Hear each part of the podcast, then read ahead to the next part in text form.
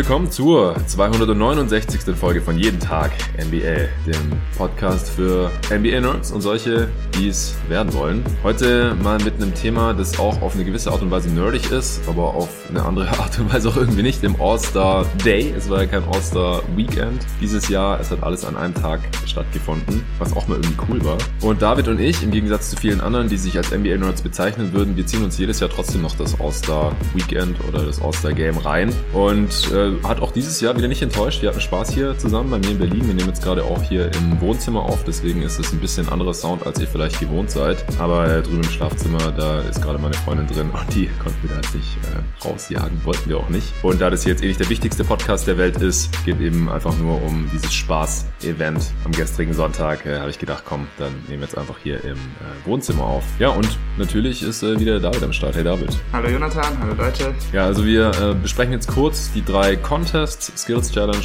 Three-Point Contest, Slam Dunk Contest und dann noch das eigentliche Game. Und am Ende sprechen wir noch kurz über Blake Griffin bei den Brooklyn Nets. Er wurde jetzt doch schon herausgekauft aus seinem Vertrag mit den Detroit Pistons. Haben wir hier im Pod jetzt auch schon mehrmals drüber gesprochen gehabt und konnte sich jetzt äh, seinem neuen Team frei anschließen. Und da haben die Brooklyn Nets eben zugeschlagen. Was wir davon halten, das äh, erfahrt ihr dann am Ende von dieser Folge. Insgesamt soll das Ganze maximal eine halbe Stunde werden, denn David muss heute auch noch zurückfahren durch halb Deutschland. Deswegen würde ich sagen, steigen wir direkt ein. Also äh, zusammengefasst äh, finde ich, war es ganz passend, was Janis äh, gesagt hat, direkt nachdem er erfahren hatte, wer mit ihm im Team LeBron zockt. Da hat er ganz treffend formuliert gehabt, it's over, guys. Und Team LeBron hat auch deutlich gewonnen. Janis war am Ende auch sogar MVP, einen neuen Rekord aufgestellt mit äh, getroffenen Würfen ohne Fehlwurf, aber 16 von 16 vom Feld. Der vorige Rekord war 8 von 8 von Hal Greer. Wer kennt ihn nicht? 1968. Und LeBron hat er, äh, LeBron sage ich schon, äh, Janis hat für Team LeBron direkt mal doppelt so viele Field Goals reingeknallt. Und auch nicht nur Dunks, wie man jetzt vielleicht erwarten könnte, gerade in so einem Setting, sondern auch drei Dreier. Äh, zwei waren Bankshots. Er hat gesagt, es war zwar Sonntag, aber die äh, Bank hatte trotzdem noch für ihn offen. Und äh, auch einer aus der Corner hat auch noch reingeswischt. Also unterm Strich schon eine krasse Performance von, von Janis. Äh, wie hat dir der All-Star Day insgesamt gefallen, David? Es ging ziemlich zügig und das hat mir auch gut ja. gefallen. Ich hatte irgendwie den Eindruck, dass weniger Werbung dabei war als sonst. Wahrscheinlich, weil sie das alles so ein bisschen quetschen mussten. Mhm. Ähm, bin mir aber auch nicht ganz sicher, inwiefern das einfach an der Übertragung lag. Aber ansonsten gab es einige lustige Momente auch. Ich fand auch, das war jetzt ein Setting, in dem die Inside the NBA Crew ähm, mal ihre Stärken zeigen konnte, denn teilweise waren sie schon ziemlich lustig. Und ja, ähm, ja hierfür war es einfach besser, mehr so ihr Gebiet als ernste Analyse, denn da hauen sie ja eigentlich eher den einen schlechten Take nach dem anderen raus. Aber hier äh, wurde das schon ziemlich wild. Also direkt am Anfang fingen sie auch an mit äh, Wetten und so. Ja, krass. Das und, ich auch. Ja. ja, jetzt ist ja irgendwie äh, Wetten legal oder teilweise legal, national legal. Ich habe es jetzt nicht so ganz auf dem Schirm. Je nachdem war offensichtlich, dass die überhaupt kein Hehl draus machen, dass sie alle Betting Man sind und dann haben die ja echt live on air irgendwie 25.000 Dollar auf Robert Covington im Skills Contest ge gewettet und solche Sachen. Das äh, war schon krass, ja. Ja. Also ich fand es auch sehr cool, alles mal an einem Tag zu haben. Also mhm. sonst ist es auch immer ein bisschen viel, äh, alle drei Nächte sich reinzuziehen. Äh, wir haben ja letztes Jahr, glaube ich, auch dann in der zweiten Halbzeit beim Rookie-Sophomore-Game oder wie heißt das mittlerweile? Heißt das ja einen anderen Namen? Äh, Rising, Rising Stars. Stars, genau. Äh, war ja dann noch Team Welt gegen Team äh, USA quasi zockt. Äh, die Teams wurden dieses Jahr auch aufgestellt übrigens, aber das Spiel wurde einfach äh, gestrichen, was auch verständlich ist. Und da haben wir letztes Jahr, als wir zusammen hier geguckt haben, auch in der zweiten Halbzeit dann mal gesagt, okay, äh, das reicht jetzt, wir müssen auch die nächsten zwei Nächte fit bleiben.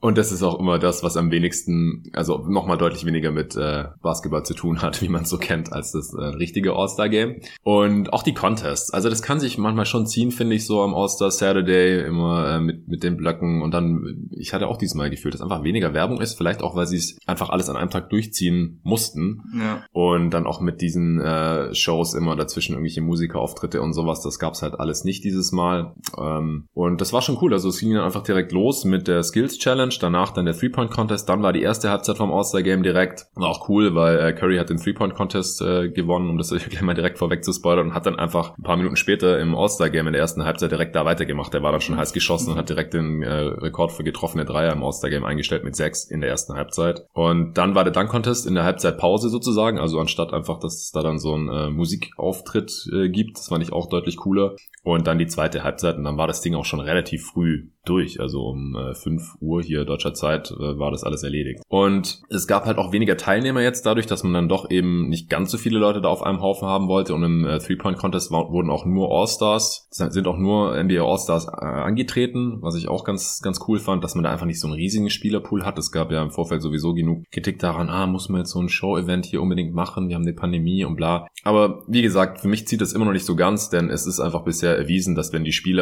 in äh, so einem äh, Setting sind, wo, wo es eben Hygienevorschriften gibt und alles. Und das macht die NBA halt mittlerweile auch ziemlich gut, muss man wirklich mal einfach so anerkennen, dass sie sich da deutlich weniger anstecken, als wenn sie einfach in ihrer Freizeit quasi tun und lassen können, was sie wollen. Einfach gemäß den äh, staatlichen oder regionalen oder nationalen äh, Corona-Vorschriften. Die sind halt nicht so streng wie die von der NBA. Und dann stecken sich da mehr Spieler an. Das haben wir jetzt einfach schon gesehen. Deswegen äh, machen wir da nach wie vor nicht so große Sorgen, dass es da jetzt irgendwie so ein Super-Spreading-Event war oder so. Es gab, es kam dann aber nochmal kurz hoch, als halt Ben Simmons und Joel Embiid direkt äh, am, was war das, Freitag auf Samstagnacht? Oder war das das am Samstag? Irgendwann wurde auf, auf jeden Fall bekannt, dass äh, die beiden nicht teilnehmen können, weil sie eben äh, irgendwie in Kontakt waren und dann eben ins Contact Tracing äh, reingekommen sind. Da mittlerweile hatten sie auch beide negative Tests. Und da haben dann auch viele gesagt, oh mein Gott, äh, brecht das Event ab, so mehr oder weniger. Aber die hatten sich eben schon, bevor sie in Atlanta angekommen waren, waren sie schon in diesen Kontakt gekommen, noch in Philly. Von daher äh, hat das dann eben auch nicht so ganz gepasst. Die haben im Endeffekt leider nicht mitspielen können. Dafür ist dann auch Zion in die Starting Five gerückt für Joel Embiid und das war dann aber auch schon zu spät, um da noch irgendwie jemanden nachzunominieren. Das war ja mit Mike Conley dann für Devin Booker auch schon relativ knapp. Aber ich fand's, was ich eigentlich sagen wollte, äh, dann schon cooler, dass es dann nur äh, sechs Teilnehmer beim Three-Point-Shootout gab und auch nur sechs bei der Skills Challenge, nur drei beim Stand-Dunk Contest, weil dann äh, geht es alles auch einfach ein bisschen zügiger durch und dass es jetzt nur sechs waren statt acht bei den äh, beiden äh, Contests, das fällt einem auch gar nicht so wirklich auf. Also das kann sonst manchmal ziemlich zäh sein und das war es halt gestern überhaupt nicht. Ging schon sehr, sehr smooth durch und hat echt Bock gemacht. Ja, dann äh, würde ich sagen, äh, quatschen wir einfach kurz der Reihe nach über die verschiedenen Contests. Skills Challenge. Wie, wie gefällt dir das Event und äh, wie fandest du es letzte Nacht? Ich mag es jetzt etwas mehr als vorher. Wahrscheinlich auch einfach nur, weil es so schneller geht, denn früher war es ja auch so, dass sie auf Zeit das Ding machen musste und der Schnellste hatte dann gewonnen. Jetzt sind es ja irgendwie immer so zwei gegeneinander und dann hat man so ein Bracket. Ähm, ja. Das gefällt mir richtig gut. Die Bigs haben natürlich wieder gewonnen. Ja, klar, ähm, was sonst? darüber hatte sich der Broadcast auch lustig gemacht, aber ich muss sagen, ich glaube, den, ja, die haben da ein bisschen verpasst, wie skilled die Bigs inzwischen einfach sind. Mhm. Denn so die Passing Drills oder so, ich weiß gar nicht, ob die Bigs da überhaupt noch weit hinterherhängen. Ja. Äh, als Shooter sind sie auch schon ziemlich gut, vielleicht nicht ganz so gut wie die Guards im Pull-Up, aber macht jetzt nicht so viel aus. Ähm, eigentlich der einzige Nachteil, den sie haben, ist, dass sie mit dem Ball in der Hand nicht so schnell sind. Aber deshalb hat's mich jetzt auch nicht äh, überrascht. Die haben ja jetzt schon zwei in Folge gewonnen und davor war Tatum der Sieger. Ja, die haben vier der letzten sechs gewonnen, die Bigs. Genau, Spencer Dinwiddie war der einzige Guard in den letzten vier oder fünf Jahren, der ja. gewonnen hat. Ja. ja, ähm, ja und kurz, kurz dazu. Also ich glaube einfach, dadurch, dass, also sie kommen halt nicht so schnell durch durch diesen Dribble-Parcours, aber wenn du halt den Pass nicht triffst oder den Dreier nicht gleich triffst, dann ist es viel schlimmer, als wenn du halt irgendwie eine Sekunde langsamer durch ja, diesen Parcours richtig. durchkommst. Mhm. Ja, ich hatte dich unterbrochen. Ja, ähm, was wollte ich sagen? Ja, die Matchups waren auch ganz lustig. Also Sabonis und Randall war jetzt nicht so spannend. Die erste Runde allgemein, das war ja dann noch Covington gegen Vucevic, das mhm. war nicht so toll. Aber in der zweiten Runde wurde es dann lustig, auch weil Chris Paul, der wurde vorher noch interviewt und dann hatte er über einen Skills Challenge geredet, den er verloren hat, weil er den Layup nicht gemacht hatte. Mhm. Und auch hier, diesmal dann gegen Vucevic war das, glaube ich, hat er wieder einen Layup nicht getroffen und das hat ihn dann letztendlich auch den Sieg gekostet. Ja. Also Chris Paul, nicht nur die Conference Finals sind schwer, sondern auch die Skills Challenge Semifinales. ja, genau. Und dabei mussten Doncic und Paul ja in der ersten Runde gar nicht antreten. Die haben direkt einen Bye bekommen. Warum wurde nicht so richtig erklärt, aber vielleicht einfach, weil sie Guards waren. Und in der ersten Runde mussten dann, wie du gerade schon gesagt hast, halt äh, Randall gegen Sabonis und Covington gegen Vooch. Äh, bei Covington hatten sich ja auch viele gefragt, habe ich davor auf Twitter mitbekommen, wieso ist der überhaupt dabei? Weil ansonsten waren es ja jetzt auch nur All-Stars. Und da ist es einfach so, dass ähm, bei diesem All-Star, der jetzt ein besonderer Fokus lag, natürlich immer noch nach wie vor auf ähm, den Black Lives Matter Movement und da dann eben im Besonderen auf den äh, äh, HBCU-Schulen äh, in, in den Vereinigten Staaten, also den Historically Black Colleges and Universities. Und Covington ist halt der einzige Spieler in der gesamten NBA, der äh, ein äh, Alum ist, also der bei so einer, bei so einem College oder so einer University, was ist der, Tennessee State war der? Ich, ich habe nicht gut genug aufgepasst. Ja, ich glaube Tennessee State war es. Also wurde dann dafür auch interviewt und so weiter. Und äh, er ist eben der einzige in der gesamten NBA, der an so einem Historically Black College äh, Basketball gespielt hat. Und deswegen wurde er eben da mit, mit reingenommen. Äh, hat dann leider halt nicht in der ersten Runde, hat die erste Runde nicht überstanden. Und äh, ja, Chris Paul hat übrigens auch nicht nur den Layup nicht getroffen, sondern hat nur noch einige Dreier daneben geholzt, weil mhm. Wutsch hat auch nicht gleich getroffen. Und ja, es äh, ist halt wie gesagt schon ziemlich random, finde ich, wer dann da weiterkommt oder wer, wer nicht weiterkommt. Und im Endeffekt ist es auch für mich auf jeden Fall der unspannendste Contest. Es ist irgendwie witzig, gerade mit den Kommentaren dann. Äh, hat Kenny nicht gesagt, wenn jetzt wieder äh, Wutsch und Sabonis ins Finale kommen gegen Doncic und Chris Paul, dass er dann den restlichen Abend raus ist ja, und solche Sachen. Das ist schon irgendwie geil. Und wie gesagt, auch mit diesem Live-Betting dann, da wo sie echt kein, kein Blatt mehr vom Mund nehmen, einfach sagen, ah, 25.000 an Robert Covington und bla bla.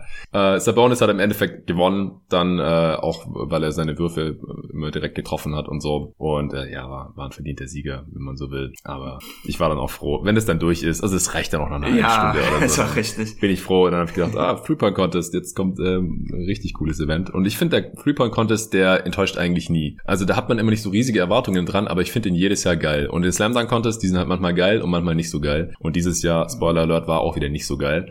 Aber der Three-Point Contest war richtig, richtig nice. Es ist für mich echt das beste Event vom äh, Saturday, normalerweise Saturday Night. Äh, wie gesagt, Mike Conley hat Booker vertreten und das ist auch sehr würdig. Er ist auch ins Finale gekommen. Wir hatten jetzt, wie gesagt, sechs Teilnehmer und dann gab es eine Vorrunde und die mit den die drei Spieler mit den besten Scores, äh, die sind dann ins äh, Finale gekommen quasi, wo dann die drei nochmal gegeneinander geworfen haben. Und äh, Conley hat in der ersten Runde äh, direkt sehr, sehr stark angefangen. Äh, ansonsten waren eben noch dabei deine beiden Jays von äh, Boston, ja. Jalen Brown, Jason Tatum. Äh, beide hatten einen Low Score in diesem Contest. Kannst du gleich noch gerne was zu sagen. Levine war noch dabei äh, und auch Mitchell. Die hätten beide der erste Spieler werden können, äh, wenn sie gewonnen hätten, die sowohl einen Slam Dunk Contest als auch einen Three Point äh, Contest gewinnen, sind aber beide auch in der ersten Runde ausgeschieden und im äh, Finale waren dann äh, war dann Tatum, also in der ersten Runde war noch sehr stark und ist dadurch ins Finale gekommen. Conley, wie gesagt, und Curry, der direkt in der ersten Runde 31 Punkte aufgelegt hat, was äh, ein neuer Rekord ist. Allerdings haben die ja auch letztes Jahr zum ersten Mal diese äh, tiefen äh, Dreier eingeführt, also nicht direkt von der Dreierlinie, sondern es gibt jetzt zwei so Deep äh, Threes, die äh, auch gleich drei Punkte zählen. Moneyballs zählen zwei Punkte, das ist immer der letzte Ball bei jeder Position, bei jeder von diesen fünf Positionen, von denen sie da eben werfen. Und dann gibt's ja noch ein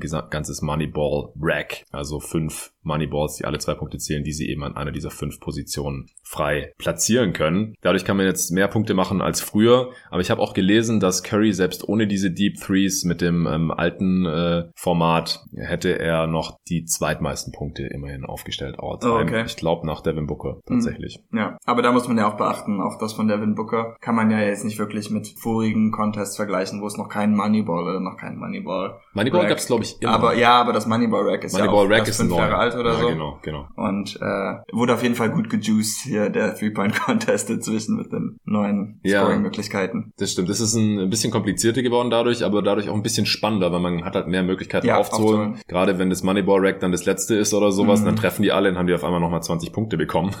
Das ist äh, schon, schon sehr, sehr krass. Also ich, ich mag den Contest schon sehr gerne. Findest du es mittlerweile zu gimmicky mit den vielen verschiedenen äh, Scoring-Möglichkeiten da und so? Nö, stört mich eigentlich nicht. Ich hätte jetzt an, ja, so wie es war, gefiel es mir auch. Also für mich war das jetzt nicht wirklich nötig, aber ähm, ich mag auch tiefe Dreier, also finde ich das jetzt nicht schlimm, dass sie das dazu getan haben. Ich habe irgendwie den Eindruck, dass sie ein bisschen zu viel Zeit haben, aber da geht sich eher irgendwie so um zwei oder drei Sekunden statt um fünf. Das heißt, ich verstehe jetzt auch, dass man jetzt nicht die äh, Zeit irgendwie auf eine Minute und sieben Sekunden oder so festlegen will. Aber ähm, sie haben halt zehn Sekunden mehr genau. bekommen. Früher waren 60, jetzt sind 70, seit eben diese zwei Deep Freeze äh, dazu ja. genommen wurden und die brauchen nicht wirklich, man braucht keine zehn 15 Sekunden für diese zwei Würfe normalerweise. Deswegen haben sie jetzt so zwei, drei Sekunden zu viel gefühlt. Und das halt auch Spiele, die relativ gemächlich die Würfe nehmen, wie Jalen Brown gestern zum Beispiel, dann trotzdem noch schaffen. Zwar ist ja. der Buzzer, aber er kommt dann halt noch durch. Und früher haben, sind viele an diesen 60 Sekunden gescheitert. Die haben das mhm. einfach gar nicht geschafft, wenn die nicht schnell genug waren. Wenn eher Slow Release oder so, äh, dann hatten die oft Probleme, ihre Würfe loszubekommen innerhalb der einen Minute. Ja, und Jalen, das war mir gestern gar nicht aufgefallen, das hatte ich jetzt heute erst gesehen, ähm, hat gestern auch zwei oder drei Sekunden zu spät angefangen. Oh. Denn der hat irgendwie gar nicht mitgekriegt, aber gut, wir beide offensichtlich auch nicht,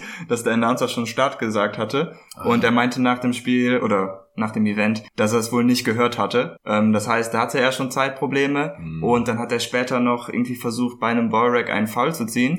Ja, ich würde mir ja wünschen, dass er das mehr in den Spielen macht, die dann auch wirklich zählen. Aber gut, vielleicht kann das jetzt ein Anfang sein, auf dem er baut, denn äh, im All-Star-Game wurde er auch bei einem Dreier von Zach Levine gefoult. ja, und den hat er auch gemacht. Ja, ja stimmt, er ist so ein bisschen versehentlich in, gegen Ballrack beim, beim, nach dem Jumpshot beim Landen reingesprungen. Das hatte ich vorher auch noch nie gesehen, glaube ich. Nee, ich auch nicht. Ja, also Brown dann mit dem Low Score in der ersten Runde nur 17. Äh, Levine und Mitchell hatten beide so um die 20, aber das hat dann nicht mehr gereicht. Äh, also sorry, wenn ich jetzt nicht die genauen Zahlen habe, habe ich mir nicht rausgeschrieben. Und äh, Tatum hatte, glaube ich, 25 genau. oder so. Äh, Curry, wie gesagt, 31 und Conley irgendwie dazwischen mit 28 oder sowas. Ich glaube, der hatte gut. beim ersten Mal 28 und den, beim zweiten Mal hatte Conley 27. Ja, genau. Und ja. im Finale dann hat Tatum nur noch 17 mhm. Punkte gemacht. Das lief dann nicht so gut für ihn. Äh, da hat äh, Conley dann, wie du gerade gesagt hast, 27 gemacht und Curry 28 und auch erst at the buzzer, also mit dem letzten Moneyball hat er die letzten zwei Punkte gemacht und damit dann ein mehr als Conley. Das war sehr, sehr spannend. Also Curry hat echt geliefert und äh, war, war eine geile Show. Auf ja, jeden Fall. Er wusste auch, dass er ihn macht. Das sah man sofort. Also ich glaube, da wusste ja. jeder, dass Curry das Ding gewinnen wurde, als ja. er noch den letzten Wurf brauchte. Der musste acht der letzten zehn treffen, ja. weil er da Easy. schon ziemlich weit hinten war und hat halt acht der letzten zehn getroffen. das war richtig geil. Und wie gesagt, der war da schon richtig heiß auch fürs, fürs Game, wo er dann auch ein paar richtig geile Würfe ausgepackt mhm. hat. Da kommen wir jetzt ja gleich zu. Der eine aus der Corner, den er hochjagt und sich dann schon umdreht, bevor der Wurf reinfällt und schon anfängt zu feiern, der war richtig fett und dann ja. halt auch seine richtig, richtig tiefen äh, Dreier von äh, vom Logo hat er zwei reingehauen und einen auch direkt, also von der Mittellinie, also wirklich von der Mittellinie ein Jumpshot einfach reingeknallt. Richtig fett. Ja, wie gesagt, ich fand es äh, schade, dass Booker nicht dabei war. Der hat mhm. ja letztes Mal Curry im äh, Finale geschlagen, schon mal. Und Curry war sowieso äh, nicht immer ganz äh, so gut bei den Three-Point-Contests. Und also gestern habe ich dann auch äh, mitbekommen, so alle haben Curry gefeiert und aber auch so getan, als wäre es selbstverständlich, als das würde das Ding so ja. rocken. Aber das ist gar nicht so. Also äh, ist nicht so, dass er die Dinge jetzt irgendwie jedes Mal total dominiert. Nee, allgemein war das eins der ersten All-Star-Weekends oder Tage, wie auch immer, wo Curry richtig zur Geltung kam. Stimmt. Denn er war bisher irgendwie nie, am All-Star-Wochenende ist mir jetzt, äh, abgesehen von seinem einen Sieg, da jetzt auch nie so positiv aufgefallen, auch in den All-Star-Games oder anderen. Der hat immer richtig schlechte Quoten gehabt ja, in, in ja. den letzten Spielen. Und das war gestern äh, nicht mehr so. Auch einige geile Highlights gehabt. Also, jetzt können wir gerne dann äh, zum, zum Game kommen. Wie gesagt, Embiid und Simmons haben nicht mitspielen können. Äh, Zion war, war dann Starter und hat direkt erstmal die ersten vier Dunks verhauen. Äh, klar waren dann auch ambitionierte Versuche dabei, 360 und irgendwelche krassen Eliups und so. Aber er hat halt echt auf Twitter getrendet, weil er seine Dunks nicht getroffen hat. Das fand ich echt heftig. ja, er hat die Bälle ja auch teilweise gar nicht richtig gefangen. Also ich ja. glaube, da hatte er zu viel vor, bevor er überhaupt den hm. Ball irgendwie hatte. Ja, wahrscheinlich aber ein bisschen nervös. Also ja. Erstes All-Star-Game und so. ja, aber dann im zweiten Viertel hat er ein paar Alleys von äh, Kyrie Irving reingeslammt. Die hatten eine ganz gute Connection, finde ich. Und äh, Tatum war ja auch Starter für KD und der hat ein ziemlich gutes Spiel rausgehauen. Und er äh, hat auch als einer der wenigen äh, relativ konstant versucht zu verteidigen. ja, gerade am Anfang hatte der irgendwie so ein paar Interceptions auch bei Backdoor Cuts oder so. Mhm. Und ähm, ja, also ich weiß nicht. Ich glaube, Doc Rivers wollte das Spiel gar nicht gewinnen. Denn Tatum war vom Plus-Minus-Wert her, wo wir eigentlich nicht so viel drauf geben, aber ich denke, bei einem All-Star-Game macht das mehr als Sinn. Weil der einzige positive Spieler von ja. Team Durant und er hat nur 17 Minuten gespielt, 21 Punkte auf 16 Würfe und er hatte sieben Assists. Also ich habe keine Ahnung, was Doc Rivers sich dabei gedacht hatte. Ähm, hätte der mal mehr gespielt, dann wäre das, glaube ich, auch am Ende ein richtiges Spiel geworden. Ja, wahrscheinlich schon. Ja. Äh, und dafür dann Harden mit äh, doppelt so viel Minuten, der steht bei minus 23 zum Beispiel. ja, das ist schon heftig. Ja, ähm, wo wollten wir weitermachen? Ich brauche meine Notizen. Ja, Steph Curry können wir eigentlich gleich noch weitersprechen. Also der, wie gesagt, der hat losgelegt wie die Feuerwehr und er hat auch ein alley äh, von Chris Paul reingeslammt. Richtig geil von rechts. Stephen Curry nicht nur mit einem Dank, sondern mit einem alley slam Das war der erste, seit er in der NBA ist. Habe ich heute auf, äh, Kevin Pelton war das, der das gesagt hat. Oh wow. Und im nächsten Angriff dann äh, war es genau umgekehrt. Da hat dann äh, Stephen Curry denselben Alley-Oop im Prinzip auf Chris Paul gespielt. auf den 35-jährigen Chris Paul. Das ist schon, schon sehr, sehr krass. Äh, war anscheinend auch der erste Alley-Oop für Chris Paul. Das äh, war schon richtig geil. Also da, da hat echt die Hütte gebrannt. Äh, hast du noch was zur ersten Halbzeit? Ja, spezifisch? also wahrscheinlich die meine Lieblingsmomente des ganzen Spiels kamen am Ende der ersten Halbzeit. Ähm, auch wieder so eine, so eine Situation, wo der eine dem anderen nachgemacht hatte und da hatte Dame ersten Dreier von der Mittellinie genommen hm. und den getroffen mit irgendwie noch 20 Sekunden oder so. Yeah. Ich weiß nicht mehr genau, was Team Durant gemacht hat, ob sie jetzt getroffen hatten oder ein Turnover, aber Steph hatte dann halt 10 oder 15 Sekunden später auch den Ball in der Hand und dann hat er genau den gleichen ja, Wurf von der Mittellinie auch einfach reingeswischt. Ähm, und ich glaube, nach dem Spiel, das ging dann aber eher zu Damian Lillard, äh, hatte Paul George dann auch endlich mal anerkannt, dass er die Wurfauswahl nicht kritisieren sollte. Echt? Ja, Geil also Lillard hatte ja wieder ein bisschen Spoiler, den Game Winner getroffen am Ende, auch von so weit weg. Ja. Und äh, Paul George hatte danach gesagt, ähm, yeah, it probably wasn't a bad shot. ja, also das ist äh, schon nochmal krass. Also klar, es ist kein richtiges Game-Setting und so, aber allein von den Skills her, von wo die Jungs einfach Jumpshots nehmen ja. können und die regelmäßig reinmachen. Also äh, Lillard hatte am Ende, also Curry hat am Ende 8 Dreier, was wie gesagt Rekord ist und äh, Lillard aber auch. Und er hatte sogar die bessere Quote, glaube ich, oder? Beide hatten 6, oder? 8 ah, von 16. Beide hatten 8 von 16, stimmt. Aber Lillard hatte 11 von 20 aus dem Feld. Aber beide hatten 8 von 16 Dreiern in äh, 21 und 22 Minuten. da kann man sich mal vorstellen, wie die Dinger da fliegen gelassen wurden. Und halt beide, wie gesagt, haben die Hälfte getroffen. Ja, im unterm Strich in der ersten Halbzeit hat Team LeBron also schon ziemlich rasiert. Also die, die jetzt gerade nicht mehr auf dem Schirm haben, wer das war in der Starting Five, äh, über die äh, Janis sich ja dann so gefreut hatte. Das waren eben Steph und Doncic auf den Guard-Positionen und dann im Frontcourt LeBron, Janis und Jokic. Und das äh, hat richtig gut funktioniert. LeBron hat nur die erste Halbzeit gespielt, also äh, der Opa hatte dann, glaube ich, keinen Bock mehr. Der hat sich auch ein, zwei Mal äh, da verstopft und war, glaube ich, nicht so ganz so fit. Und dann hat er wahrscheinlich in der zweiten Halbzeit gesagt äh, zu, zu Quinn Snyder, Coach, alles cool, äh, lassen wir die jüngeren Dudes hier noch ein bisschen spielen. Also LeBron nur 13 Minuten. Und äh, ja, man sieht halt schon so ein bisschen auch wieder hier eine Plus-Minus-Werten. Jokic plus 23, Janis plus 17, Curry plus 17, wenn die Jungs drauf waren, da äh, ist das Ding einfach gelaufen. Und dann noch Chris Paul, der zur Halbzeit schon 10 oder 12 Assists hatte. Also, ich hätte jetzt 11 gesagt, aber... Ja, irgendwie passt. sowas. Und da hieß es halt, ja, er braucht noch vier, um an Magic Johnson vorbeizuziehen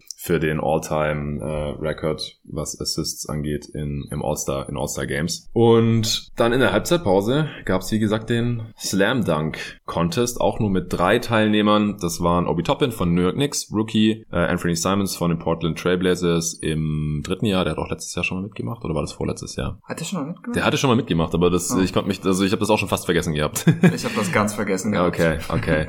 Und Cassius Stanley von Indiana Pacers, auch äh, Rookie von Duke das war tatsächlich einer der ersten Spieler, die ich von der aktuellen Rookie-Draft-Klasse überhaupt äh, gekannt habe oder wo ich den Namen kannte, weil ich den irgendwelchen Highlight-Tapes von Sierra Canyon gesehen mhm. hatte und äh, einfach sofort klar war, der Typ ist ein richtig krasser Springer. Der hat auch dann, in Duke ist dann da angekommen in seinem einzigen College-Jahr, da war Zion gerade weggedraftet worden, hat dann direkt erstmal den äh, Vertical von äh, Duke da bei der bei der Messung Preseason eingesch also überboten mit dem 44er Vertical. Äh, da habe ich mir einiges von äh, versprochen. Da war es so, dass alle drei Spieler zwei Dunks hatten in, in der ersten Runde und dann im Finale hatten äh, beide Finalisten nochmal zwei Dunks, wobei die, die letzten Dunks wurden dann gar nicht mehr äh, geratet, da gab es dann keine Zahl mehr dafür, sondern da danach haben die Judges einfach direkt abgestimmt, wer gewonnen hat. Und ja, unterm Strich äh, war das der erste Dunk-Contest, glaube ich, zumindest von denen, die ich gesehen habe, wo es keine 50 gab, offiziell.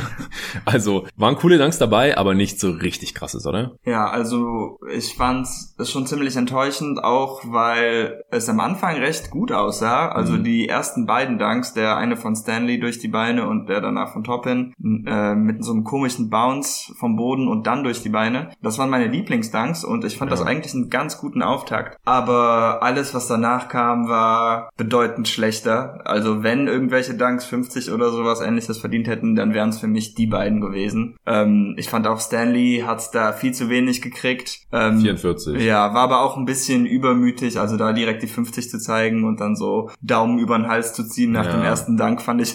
Solche Danks geben halt viel. einfach keine 50 mehr. Ja. Vor 20 Jahren, ja. Genau. Aber mittlerweile hat man halt so viel gesehen von Aaron Gordon, ja. Zach Levine, äh, Blake Griffin und so.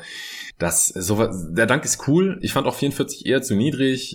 Ich weiß jetzt nicht, wieso der, also der, der von Toppin war ein bisschen besser vielleicht. Den von Simons, ich kann dieser Sache nicht so viel abgewinnen. Der hat halt diesen nee. Ball da am Square äh, befestigen lassen auf äh, 12 Feet Höhe, also auf äh, 3,60 Meter ungefähr. Und das, das war natürlich krass, äh, dass er den da hoch äh, geholt hat. Und vor allem er ist ja nicht groß, das ist so groß wie ich, 6'3 und hat natürlich richtig Hops. Also er hat den Ball dann quasi da gegriffen von äh, dieser Stelle, wo er am Brett platziert war und dann runtergeslammt. Aber da hätte, hätte man ja auch einen Pass spielen können. Einfach ein guter ja. pass dann genau an die das Stelle. Sieht besser aus. Sieht besser aus, als wenn er diesen Dank da. Also alles, was im Spiel absolut unmöglich ist, finde ich immer nicht so cool. Also ich stehe nicht so auf Props, dann über nee, Motorräder springen und Autos oder was weiß ich. Auch das über Leute drüber springen, das ist einfach mittlerweile so ausgelutscht und wenn sie sich dann auch noch abstützen, so wie Obi Toppin, der dann über seinen Vater, der wie gesagt früher so ein End-One-Dunker war, äh, Dunkers Delight hieß der, das ist äh, Obi Senior und dann noch über seinen Teammate Julius Randle drüber gesprungen ist. Und dass sein Vater da noch stand, war irgendwie schön, aber war auch irgendwie unnötig, weil Randle ist einfach noch ein bisschen größer gewesen. Und von Randle hat er sich dann aber halt auch abgestürzt. Also es war krass, weil es ein Windmill war, über Leute drüber. Und Obi kann schon äh, natürlich richtig springen, aber war jetzt auch, war so ein bisschen so wie die von Derek Jones Jr letztes Jahr, der ja dann noch gewonnen hat. Ja. Relativ kontrovers. Oder wo Gordon über Taco Fall gesprungen ist, das war, da ist er auch nicht sauber ja, drüber gekommen. Aber es war halt fucking Taco Fall, nicht ja, Julius Randle. Das stimmt, das ist schon noch was anderes.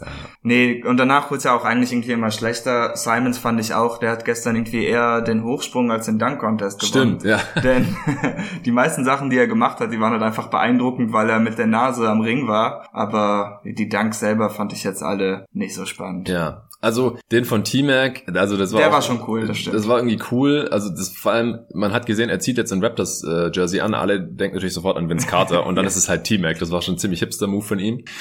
Und dann hat er halt im T-Mac äh, Jersey diesen ähm, 360 äh, Dunk von T-Mac aus dem Dunk Contest von 2000 repliziert, der damals eine 50 gegeben hat, gestern dann aber nicht. Äh, also ich finde auch ja, diese diese Nachmacher Dunks, die müssen dann schon entweder genau gleich aussehen, aber dann halt auch so richtig krasse Dunks sein. Also mhm. heute gibt es einfach keine 50 mehr oder halt irgendwie sogar besser oder so. Aber ja. ja. Der von T-Mac war auch, also man, die haben den ja direkt danach gezeigt. Der war noch ein bisschen Und der cooler. war einfach etwas heftiger und cooler als ja. der von Anthony Simons, ja. was man ihm jetzt nicht übel nehmen kann. Aber nee. ist halt auch schwieriger einfach für Simons, weil er einfach so viel kleiner ist als T-Mac, genau. Und dann der äh, Kiss the Rim Dunk von Simons, mit dem er dann letztendlich ja gewonnen hat, den fand ich schon cool. Also mir wurde der teilweise ein bisschen zu sehr runtergemacht, weil er den Ring, den Ring nicht geküsst hat. Ja, aber what the fuck, Alter. Küss mal, versuch mal jemanden Ring zu küssen, da schlägst du ja die Zähne aus. Wenn du ein bisschen zu stark dagegen springst, dann hast du keine Vorderzähne mehr. Gut, er war vielleicht nur auf 10 Zentimeter ran oder so. Aber ich fand das schon, war schon geil, äh, war auch smooth, wie er da in der Luft gestanden ist und so und dann ihn noch rein zu slammen. Ich fand ihn nicht ganz so geil wie äh, den von Jared Green, als er damals diesen Cupcake, Cupcake mhm. ausgepustet hat, der auf dem Ring stand. Das war ja dann quasi ein ähnlicher Move und das war, fand ich einfach noch ein bisschen cooler, da eine Kerze auszupusten, als so zu ja. tun, als würde man den Ring jetzt gleich küssen. Also wie gesagt, unterm Strich äh, war der Contest jetzt nicht mega geil, aber war, war ganz, war ganz nett so, gerade als Halbzeitshow halt. Also besser als ein Lied. Wenn es jetzt das Main Event wäre am Samstag, dann wäre es wahrscheinlich ein bisschen zäh gewesen, aber genau, so zwischen, zwischen den beiden All-Star-Game-Halbzeiten fand ich es eigentlich perfekt. Ich hätte mir ja gewünscht, dass auch wie beim Three-Point-Shootout da nur All-Stars mitmachen und dann mhm. auch so ein mhm. ganz freies Setting, wenn ich es mir hätte aussuchen können. Alle All-Stars, dass man dann nicht mal sagt, hier, es machen nur die drei mit oder so, sondern einfach jeder kann äh, innerhalb von fünf Minuten so abwechselnd ohne feste Reihenfolge einfach irgendwie ein, zwei Slams zeigen und am Ende sagt dann eine Jury, hey, der war am geilsten. Und die, die halt Bock haben, die hauen dann da was raus und die, die keinen Bock haben, die machen halt nicht mit. So, das hätte ich mir mal gewünscht, weil dann siehst du halt auch mal, was die Stars so zeigen können. Ich, beim, beim Dunk Contest wird ja auch immer gesagt, dass es so cool ist für die Spieler, die keiner kennt, aber die geil danken können. Gerade wie ein Cassius Standing kennt einfach keine Sau. Ja. Aber im gestrigen Setting, auch wenn man den äh, Kreis so klein wie möglich halten will, die Allstars sind eh alle da, es ist in der Halbzeit, dann hätte ich das mal eine perfekte Gelegenheit gefunden. Und dann hätte mich halt schon noch mal interessiert, äh, keine Ahnung, was da Jalen Brown zeigt oder ob LeBron Bock hat äh, oder halt dann Zion, ja. Mhm. Also was der dann da mal raushaut, äh, Janis und so. Aber gut, ist nicht passiert, deswegen äh,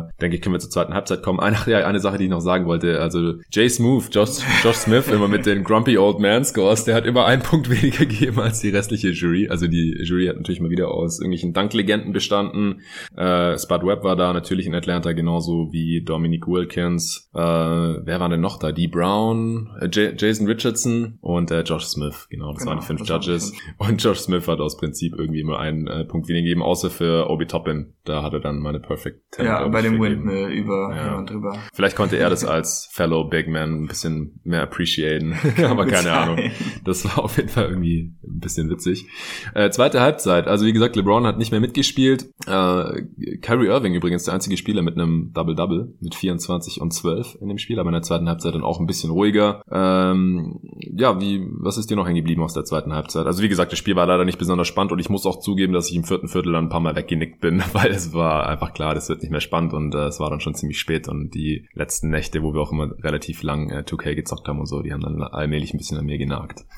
ja, also ich fürchte, das ging mir in der zweiten Halbzeit recht ähnlich mit dem Einnicken und so. Ähm, ich glaube, Jalen Brown hat einige Dreier noch getroffen, das fand ich cool. Mhm. Hat mich auch gefreut, dass beide Jays über 20 gescored haben. Ähm, ansonsten... Ja, Bradley Beal äh, ging auch ganz gut ab. Das war dein Pick für ja, MVP eigentlich. Genau. Ich wollte natürlich jemand von Team Durant nehmen, weil Jason da Starter war. Deshalb kam von Team LeBron niemand für mich. Ja, stimmt. Wir haben unsere Routing Interests hier auch noch ja. gar nicht offengelegt. Also ich war natürlich klar für Team LeBron. Erstens mal, weil ich LeBron-Fanboy bin, selbstverständlich. Zweitens, weil ich es einfach ein viel geileres Team finde. Ich finde, LeBron hat das viel besser zusammengepickt. Äh, und äh, Chris Paul war natürlich noch in dem Team. Das äh, war für mich dann schon sehr, sehr klar, für wen ich ja. der Gute. Und es hat natürlich auch Spaß gemacht, weil sie halt, wie gesagt, ich glaube, jedes Viertel gewonnen haben. Sie haben jedes Viertel ja. gewonnen. Also mir tut diese Charity, die da von Team Durant unterstützt wird, die hat auch noch irgendwas gekriegt am Ende, haben die gesagt. Aber ähm, bitteres, bitteres All-Star-Weekend. Team LeBron war einfach das bessere Team. Also selbst ja. bei so einem Contest, äh, wenn man sich jetzt Team Durant anschaut, ist natürlich, sind krasse Spieler, aber es hat einfach ein bisschen besser zusammengepasst und die äh, Spieler haben ein bisschen besser performt. Beal hat am Ende auch sechs Dreier, aber es hat halt nicht gereicht, dass das Spiel entspannt wurde. Scha äh, was schade ist, im Gegensatz zu letztem Jahr, da haben wir es ja total abgefeiert hier im Pottern auch, wie, wie geil das vierte Viertel war, mhm. weil dann halt auch wirklich mal verteidigt wurde. Ja. Also gestern war es wieder eher so nicht so viel verteidigt. Ein paar Spieler haben manchmal ein bisschen was gemacht, aber Team Durant zum Beispiel hat jetzt auch niemanden Block.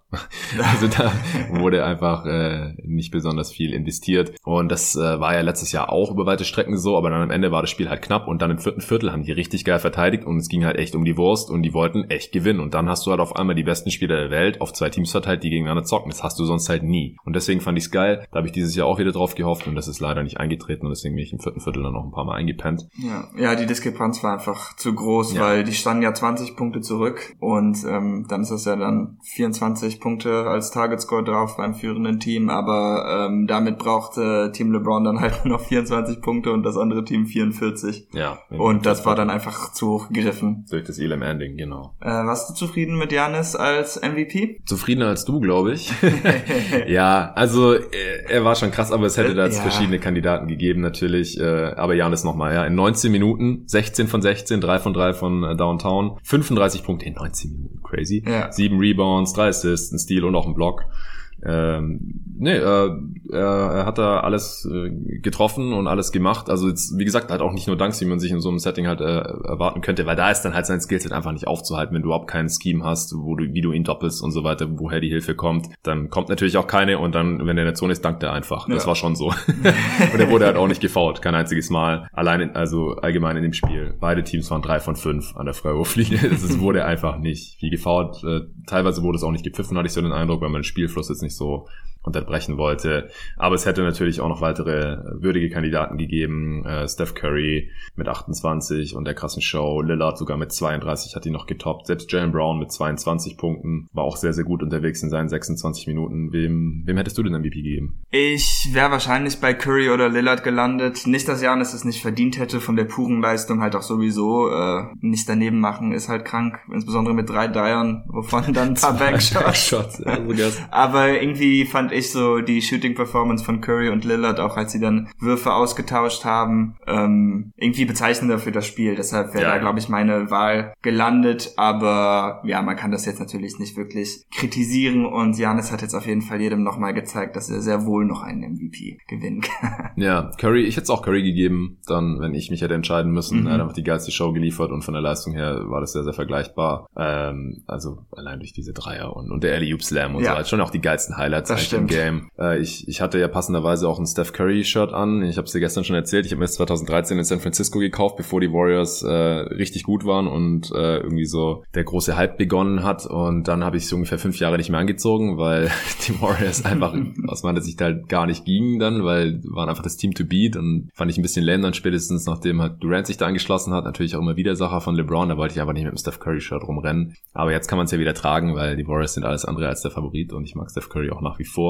Und ich habe das gestern ganz äh, unvermittelt angezogen äh, und dann hat er natürlich den Trial Contest erstmal gewonnen und dann hier auch noch so eine quasi MVP-Performance äh, hingelegt. Und klar, deswegen muss ich eigentlich im Endeffekt mit ihm gehen als meinem Favoriten. Er hat halt das Wochenende irgendwie gewonnen, deshalb ja, wäre es auch in der Form passend stimmt. gewesen, ihm das noch zu hm, geben. Den Tag, ja, Wochenende gab's ja nicht. Ja, Er musste sich schon seit vorgestern in Quarantäne da rumtummeln. Also, mm, ich gebe ihm das Wochenende. Ja, genau. Die Spieler durften ja so, so Samstagabend auch nicht rausgehen und nichts machen ja. und sowas, äh, was ja ganz und gar nicht in, in der Tradition des All-Star Weekends liegt. Da feiern die ja äh, jeden Abend gefühlt normalerweise. Und das war dieses Jahr halt natürlich nicht erlaubt. Ja, die NBA hat sogar Cease and Desist Orders rausgeschickt für so fake, inoffizielle All-Star-Partys. Also die haben das schon ernst genommen. Krass, okay, ja, heftig. Ja gut, ansonsten noch die Minutenverteilung war teilweise ein bisschen seltsam. Ich habe es ja gerade schon erwähnt, Janis 19 Minuten und MVP und andere Spieler haben über 30 abgerissen. Luca 32 Minuten, 8 Punkte, 8 Assists, äh, ja, hat eher so einen Ballverteiler gespielt. Hat dann auch mal einen Slam rausgehauen und auch mal so einen tiefen yeah. Dreier genommen und sich danach gefreut. Ich fand's allgemein, die Stimmung war einfach geil und deswegen gucke ich das All-Star-Game auch ganz gerne an. Jokic hat sich auch total gefreut nach manchen Stimmt, Aktionen. Wie ein kleines Kind. Ja, voll geil. Irgendwelche Pässe auf Janis gespielt, der dann geslammt hat und so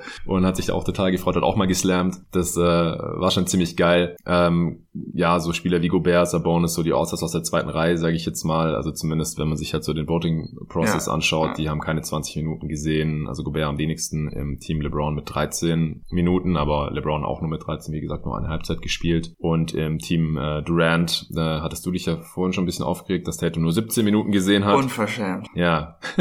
Mike Conley äh, als äh, die Nachnominierung von der Nachnominierung nur mit 12 Minuten, noch nur eins von sechs aus dem Feld. Also ich finde es ein bisschen schade, dass Conley jetzt das doch noch geworden ist, weil jetzt ist er halt nicht der beste Spieler aller Zeiten, der nie All-Star geworden ist. Ja. Und, und, für ihn, ich, ich kann mir nicht vorstellen, dass sich das genauso gut anfühlt, wenn du nur die Nachnominierung von der Nachnominierung bist. Keine Ahnung. Er hat sich aber schon ziemlich gefreut und er hatte fast den Three-Point-Contest gewonnen. Stimmt. Ja. Also ich glaube, das war das schon ein cooles, cooles Wochenende für ihn. Und äh, ganz ehrlich, also ich bin wahrscheinlich selber, wäre ich lieber am Ende einmal All-Star als der Typ, der es nie geschafft hat. Ich weiß, dass manche mhm. Leute das anders sehen, aber keine Ahnung, ich bin dann doch lieber All-Star. Ich glaube, äh, Kenny meinte das auch. Äh, ich würde alle Socken mitnehmen, wo All-Star draufsteht und alle Name-Tags, sogar die, wo nicht mein eigener Name draufsteht. ja, genau. Der hat sich auch noch darüber aufgeregt, dass er es einmal fast geschafft hätte und dann leider nie geworden ist. ja, Wutsch und Randall noch mit jeweils 13 Minuten. Das waren so die, die am wenigsten im, im Osten bekommen haben. Zion 14. Ja, und dann wie gesagt schon Tatum mit 17, obwohl er halt so ungefähr der beste Spieler war bei denen äh, im Team. Abgesehen vielleicht von Kyrie noch, Bradley Beal und äh, Harden. Der hat die meisten Minuten abgerissen mit 32. Ja, Levine 28 äh, und, und Mitchell auch 28. Also da ist schon jeder auf seine Minuten gekommen. Kawhi Leonard übrigens, der letztjährige All-Star-Game MVP, äh, eher ruhig unterwegs gewesen in 20 Minuten, aber fast Triple-Double. Punkte, 9 Rebounds und 8 Assists.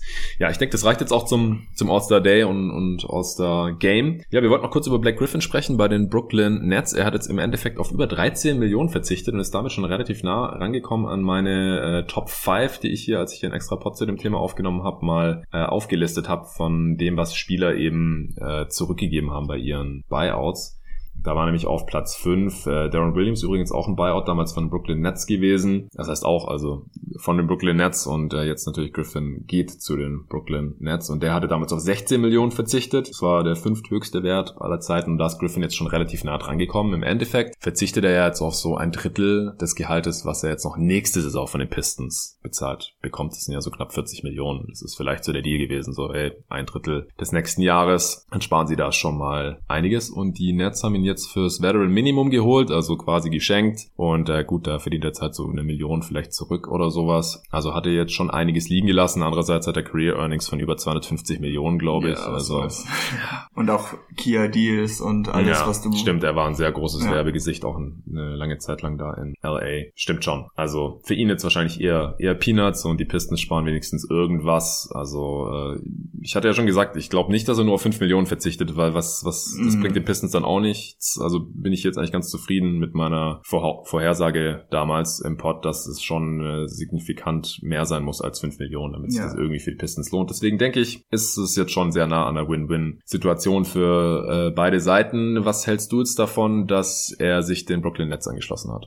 Ja, auf jeden Fall wiederum Win für Griffin. Für die Nets weiß ich eigentlich nicht. Ich verstehe überhaupt nicht, wenn ich ehrlich bin, weshalb sie das tun, denn die Nets stellen ja jetzt schon eine der besten Offenses und das, was man irgendwie braucht, sind so ja defensive Rollenspieler. Ähm, das ist Griffin überhaupt nicht. Offensiv bin ja. ich halt auch nicht mehr überzeugt, dass er noch hilft. Im Grunde hat man sich jetzt irgendwie einen äh, übergroßen Shooting Guard reingeholt, der aber weder seine eigene noch irgendeine andere Position verteidigen kann. Ja. Und ähm, ich verstehe einfach nicht, weshalb sie das gemacht hatten. Er schließt nur noch 15% seiner Würfe kommen am Ring ja. und fast alles hinter der Dreierlinie. Von da aus trifft er jetzt nicht mal so. Ich denke schon, dass er wahrscheinlich ein besserer Shooter ist als die 31%, die er diese Saison bisher macht. Ja. Aber ähm, ja, wie viel besser? Halt nicht so gut wie ein Elite-Shooter. Und dann geht mir einfach ab, weshalb die Nets da jetzt so viel Interesse dran hätten, dass sich das für die Seiten lohnt.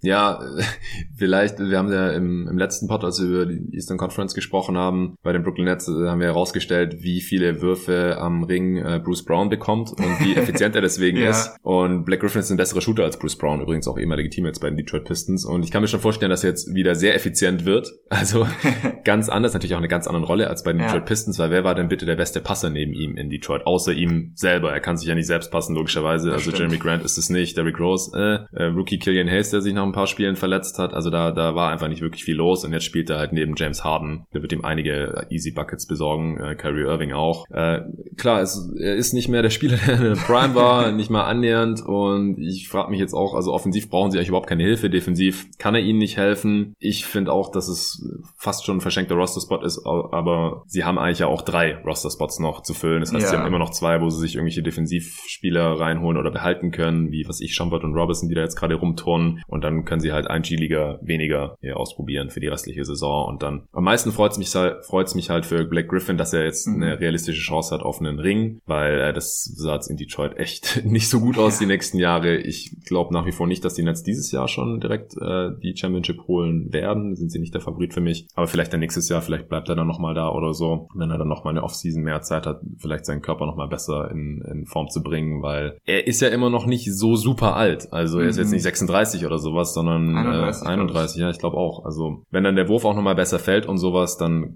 kann er in der Offensive, in der Offense von der Bank halt vielleicht schon noch irgendwie ein bisschen was machen. Ich glaube, wie gesagt, dass er effizient sein wird, aber so richtig ein Problem lösen der Netz tut's halt jetzt gar nee. nicht. Nee, es gibt ja auch immer so einen Bruchteil Chance, dass ein Spieler, der dann ausgekauft wird, etwas besser ist, als er hat zeigen lassen, einfach weil das Team sich auch teilweise dann meistens in einer hoffnungslosen Situation befindet. Ja. Aber ja, ist halt ein Gamble. Mit drei Roster-Spots kann man es wahrscheinlich tatsächlich machen. Ähm, ich gehe aber nicht davon aus, dass es sich für sie wirklich auszahlen wird, aber gut, zum Minimum ist das natürlich auch. Ja, genau. Okay. Wenn es jetzt der einzige Roster-Spot, den sie noch gehabt äh, hätten gewesen wäre, dann würde ich das mhm. jetzt hier wirklich kritisieren, aber ja, ist nicht der ja. Fall, von daher. Ja, ganz schöne Story für Blake, dass er jetzt nochmal bei einem Contender mitzocken kann. Gut, dann würde ich sagen, reicht es auch schon für heute. Äh, vielen Dank dir, David, äh, dass du hier jetzt noch die Zeit genommen hast. Du äh, setzt dich jetzt gleich ins Auto, war mal wieder ein geiles Wochenende. Wir hatten auch ja, äh, viel Spaß mit NBA 2K.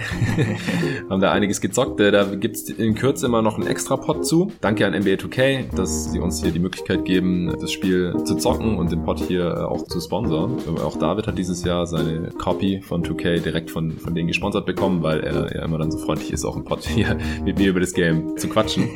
Danke an alle fürs äh, Zuhören. Die nächste Folge kommt dann direkt die Tage zu, äh, zum Western Conference Power Ranking, wie angekündigt, dann wieder mit Tobi Bühner. Ohne mich, ich bin nicht gern gesehen. Du bist, du bist ein sehr gern gesehener Gast, wie sich jetzt rausgestellt hat, was an äh, Feedback kam, aber äh, du musst jetzt leider schon wieder abreisen und äh, ich halte es dann doch lieber so, dass äh, die Pots normalerweise nur zur Zeit aufgenommen ja. Weil sonst gibt es so oft zu viele Doppelungen und die äh, Pots wären tendenziell auch so schon eher zu lang, zumindest für ein tägliches Format. Gut, ich freue mich drauf und bis dahin. Tschüss.